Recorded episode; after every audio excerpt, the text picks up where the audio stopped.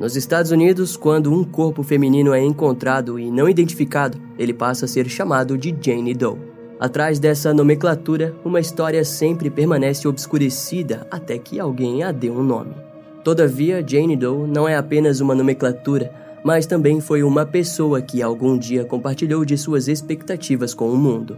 Agora, conheceremos uma Jane Doe que precisou esperar 43 anos para que a sua história fosse contada.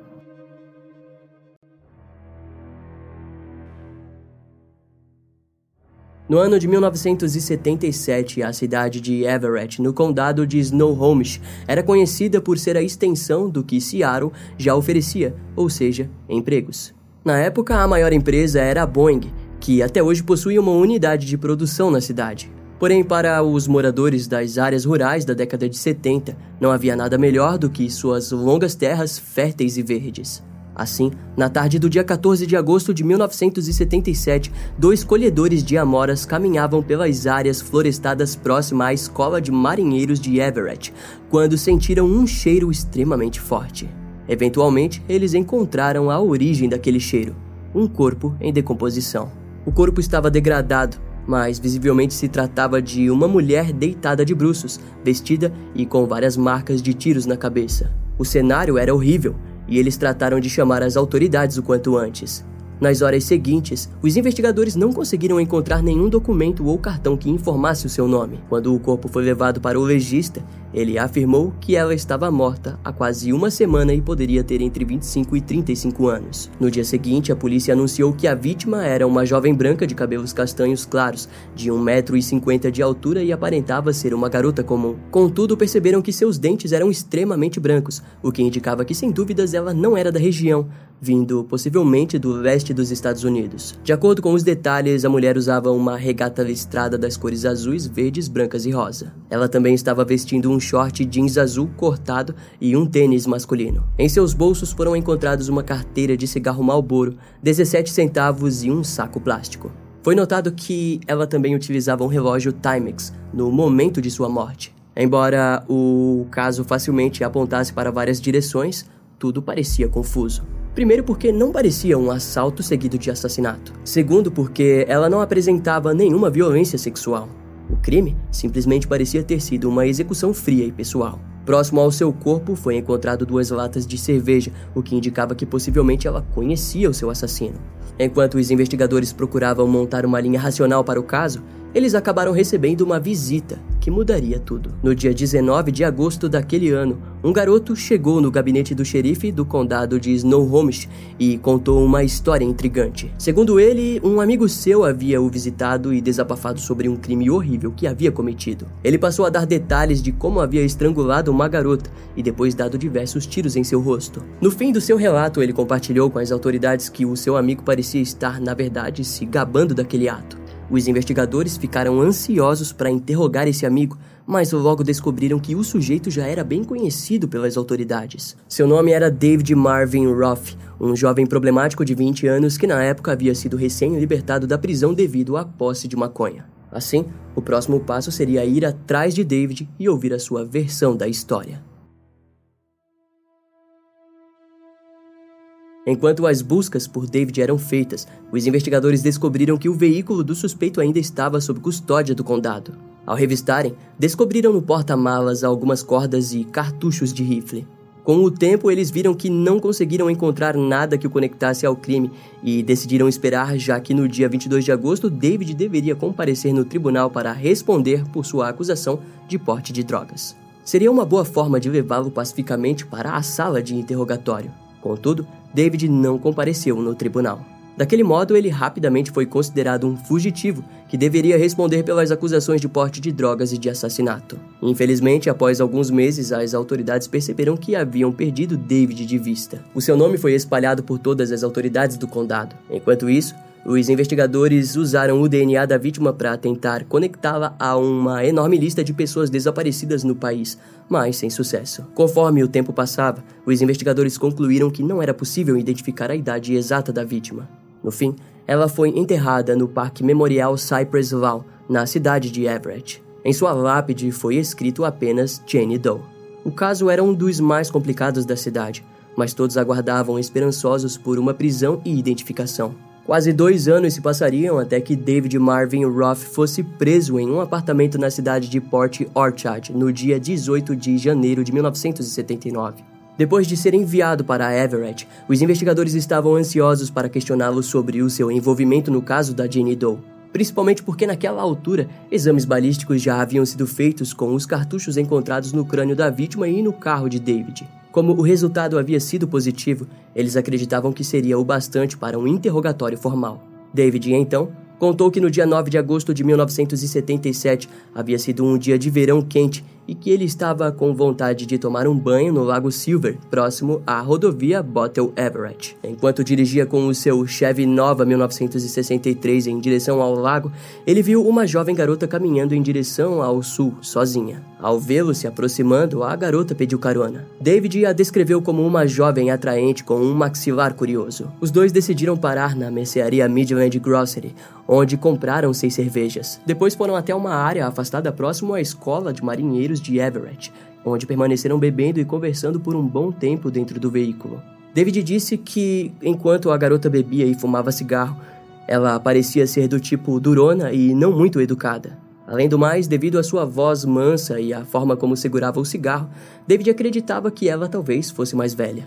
Ele contou aos investigadores que ela não contou quase nada da sua vida, exceto que morava com dois homens. Assim que terminaram as cervejas, David ofereceu maconha para a garota, mas ela recusou. Em seguida, ele tentou fazer uma investida sexual contra ela, mas foi recusado no mesmo instante. Visivelmente incomodada, ela disse para David que deveriam continuar a viagem, mas em resposta, ele não conseguiu pensar em outra coisa senão a agredir. David desejava a garota para si e tentou violentá-la sexualmente, mas ela resistiu firmemente ao seu avanço violento. Durante a briga, ele se lembrou de sua corda elástica no porta-malas a pegou e enrolou no pescoço da jovem. O seu aperto foi tão forte que em poucos segundos ela acabou parando de resistir. Segundo David, o pânico que ela parecia ter sentido foi tão grande que a garota acabou urinando no banco do carro. Em seguida, ele arrastou o corpo da jovem para dentro de alguns arbustos próximos ao pé de amoras e decidiu deixá-la por lá. No entanto, ela começou a se mover. Irritado com aquilo, David voltou para o seu carro e pegou o seu rifle no porta-malas. David disse que foram cerca de sete tiros na cabeça da jovem, mas na verdade ele continuou disparando até que não houvesse mais munição. Assim que percebeu que a garota já não se movia mais, David embarcou em seu carro e viajou para o mais longe que pôde. A história toda era repugnante demais para os investigadores. David a havia matado apenas porque pôde fazer aquilo. Não havia um motivo palpável. E para piorar, ele sequer sabia o nome da sua vítima. É comum observarmos que, quando uma mulher é morta por seu companheiro, ela será agredida violentamente na parte da cabeça e raramente haverá outros ferimentos. Curiosamente, David agiu exatamente como se fosse um namorado da garota. Afinal, se o crime fosse motivado por algo sexual, ele teria violentado o corpo. Seguindo as linhas de estudos de ciência comportamental do FBI, David a matou apenas para confirmar a si mesmo que ela foi sua e que ele decidiu recusá-la, assim como ela havia feito com ele antes de ser brutalmente morta. Assim como ela havia feito com ele antes de ser brutalmente morta. Em partes, o caso havia sido resolvido, mas a justiça havia apenas começado. A história de David até o dia do assassinato de Jenny Doe é curta. David Marvin Roth nasceu no dia 7 de junho de 1957 na cidade de Richardson, na Dakota do Norte. Ele era filho dos católicos Gordon e Elizabeth Roth e era o irmão mais novo de Randy Roth. No decorrer de sua infância, tanto Randy quanto David tiveram problemas emotivos com seu pai. Gordon era um homem devoto e conservador, mas além disso era abusivo e jamais demonstrou amor a seus filhos. No ano de 1971, o casal se divorciou e Randy foi ficar com seu pai. Já David e Elizabeth se mudaram para a cidade de Linwood, no condado de Snohomish. A cidade era pacata e conhecida apenas por ficar entre Seattle e Everett. Durante sua adolescência, David nunca demonstrou nenhum sinal de que era um jovem violento. Até que aos 20 anos, no verão de 1977, ele decidiu que tomaria banho no Lago Silver. Decisão que mudaria a sua vida para sempre. Quatro dias antes de matar a jovem desconhecida, David foi até um bar na pequena cidade de Gold Bar, ao leste do condado de Snohomish. Lá, ele acabou se embriagando e passou a causar problemas apontando seu rifle para as pessoas no local. Sua atitude fez com que a polícia fosse chamada, mas antes disso ele partiu em alta velocidade para casa. Contudo, acabou trombando com as viaturas da polícia e uma breve perseguição se iniciou. David foi parado e ganhou uma multa por excesso de velocidade. Ao olhar para o banco de trás do Chevy, o policial notou vestígios de drogas, além de encontrar no porta-malas um rifle calibre 22 e mais 59 cartuchos. No mesmo dia, o seu carro foi apreendido e David foi preso por acusação de porte ilegal de arma. Alguns dias depois, ele foi solto, mas teria que voltar para o tribunal onde lidaria com uma acusação de porte de drogas e arma. Porém, depois que saiu da prisão, David fugiu para o mais longe que pôde e só foi ser preso quase dois anos depois, dessa vez, sob acusação do assassinato da Jane Doe.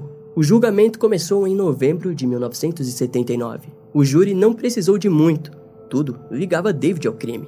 No fim, David Marvin Roth foi condenado por assassinato em primeiro grau. Sua sentença foi a de prisão perpétua com chance de liberdade condicional após 20 anos. David foi enviado para a prisão estadual de Walla Walla, em Washington. Sua vida na prisão só voltou a ficar agitada em 1991, quando seu irmão Randy foi preso e posto na mesma prisão. Randy havia sido condenado pelo assassinato da sua esposa Cynthia Gardner, mas carregava também a suspeita do envolvimento na morte de sua outra esposa. Quando viu seu irmão na prisão, David começou a olhar para a vida de outra forma porque na época a prisão oferecia programas que falavam sobre empatia, raiva e consequência dos seus atos. Em 1992, o detetive John Hines, do condado de Snohomish, tentou criar um molde de gesso para uma reconstrução facial da vítima, mas os esforços não deram resultados. Principalmente porque ela parecia ser ainda mais velha do que diziam os registros do caso. Enquanto isso, David passou por vários anos lidando consigo mesmo, até que, 26 anos depois, recebeu sua liberdade condicional. No ano de 2005, David voltou para a cidade de Everett com sua esposa, onde expressou remorso pelo seu crime. Por isso, começou a cooperar nas investigações da polícia, que, para sua surpresa, ainda tentavam identificar sua vítima de 1977. No ano de 2008, David disse o seguinte: Eu vejo os detetives se esforçando para encontrar a identidade dela. Quando esses caras perguntaram, eu disse a eles que faria o que pudesse. Não posso mais ajudá-la, mas posso ajudar aqueles que estão procurando por ela. Para aquilo, David se ofereceu a sessões de hipnose, mas não conseguia se lembrar do rosto da sua vítima. De acordo com ele, ao passar dos anos, as suas feições acabaram desaparecendo de sua mente. Mesmo assim, vários esboços foram criados a partir das tentativas, e mesmo assim, as buscas não lhe rendiam um nome. Porém, os investigadores não desistiram tão fácil para descobrir o nome por detrás da estranha conhecida até então como Jane Doe do condado de Snohomish. Ainda em 2008, o detetive Jim Scharf, da organização Doe Network, ficou responsável pelo caso. A organização tem como objetivo comparar casos de pessoas desaparecidas com corpos não identificados encontrados. Ao lado do escritório do médico legista do condado de Snohomish, o detetive entrou com uma moção para exumar os restos mortais da garota. Depois que as amostras de DNA foram colhidas, elas foram enviadas para laboratórios criminais estaduais e para o banco de dados do FBI. Infelizmente, nem mesmo o FBI conseguiu identificá-la. A antropóloga do condado de King Cat Taylor também quis analisar os restos e descobriu algo interessante. Nos registros do caso, a garota foi descrita como uma mulher mais velha de 20 a 35 anos, mas Cat disse que ela provavelmente tinha de 16 a 19 anos. Quando isso foi descoberto, Jim percebeu que provavelmente a garota havia sido registrada como uma fugitiva e, quando completou 18 anos, acabou tendo seus dados retirados de pessoas desaparecidas. E por esse motivo, ninguém conseguia localizá-la. Essa informação deixou a investigação sem rumo, pois as chances de encontrar sua identidade haviam se esgotado completamente. O pensamento mais evasivo era de que provavelmente os pais dela já haviam falecido sem ao menos descobrir o que havia acontecido com sua filha. Alguns anos depois, no dia 9 de agosto de 2015, David Marvin Roth acabou morrendo de câncer no centro médico de Everett. Um tempo antes de morrer, David demonstrou mais uma vez um profundo remorso por suas atitudes ao dizer: Eu me sinto estúpido por estar vivo e ela estar morta. Não há como dizer o que ela teria sido. Já haviam se passado 38 anos desde o dia que ele tirou a vida de uma garota que jamais voltou para casa. No decorrer do tempo que trabalhou no caso, o detetive Dean acabou se apegando na história e rebatizou o apelido da garota para Preciosa Jane Doe. Essa jovem era preciosa para mim porque sua decisão moral de sua criação adequada custou sua vida. Eu sei que ela é preciosa para sua família também, então eu tenho que encontrá-los. Precisávamos devolver o seu nome a ela e devolver seus restos mortais à sua família.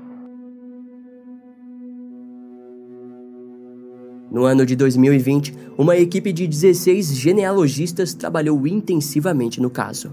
Já haviam se passado 12 anos, mas Jim Sharp ainda acompanhava as investigações. Ao lado dele havia Jane Jorgensen, chefe do médico legista do condado de Snohomish. O trabalho intensivo no caso demonstrou resultado no dia 25 de julho de 2020, quando o médico legista Matt Lacey anunciou que a preciosa Jane Doe havia finalmente sido identificada. De acordo com Matt, uma boa porção dos fios de cabelos haviam sido deixados em um armário de provas, e foi com o DNA de cabelos sem raízes que foi construído o perfil genético da garota. O perfil foi montado pelo Dr. Ed Green, da Califórnia, que depois enviou seus resultados para Bárbara Era Venter, uma genealogista forense responsável por identificar o assassino Golden State.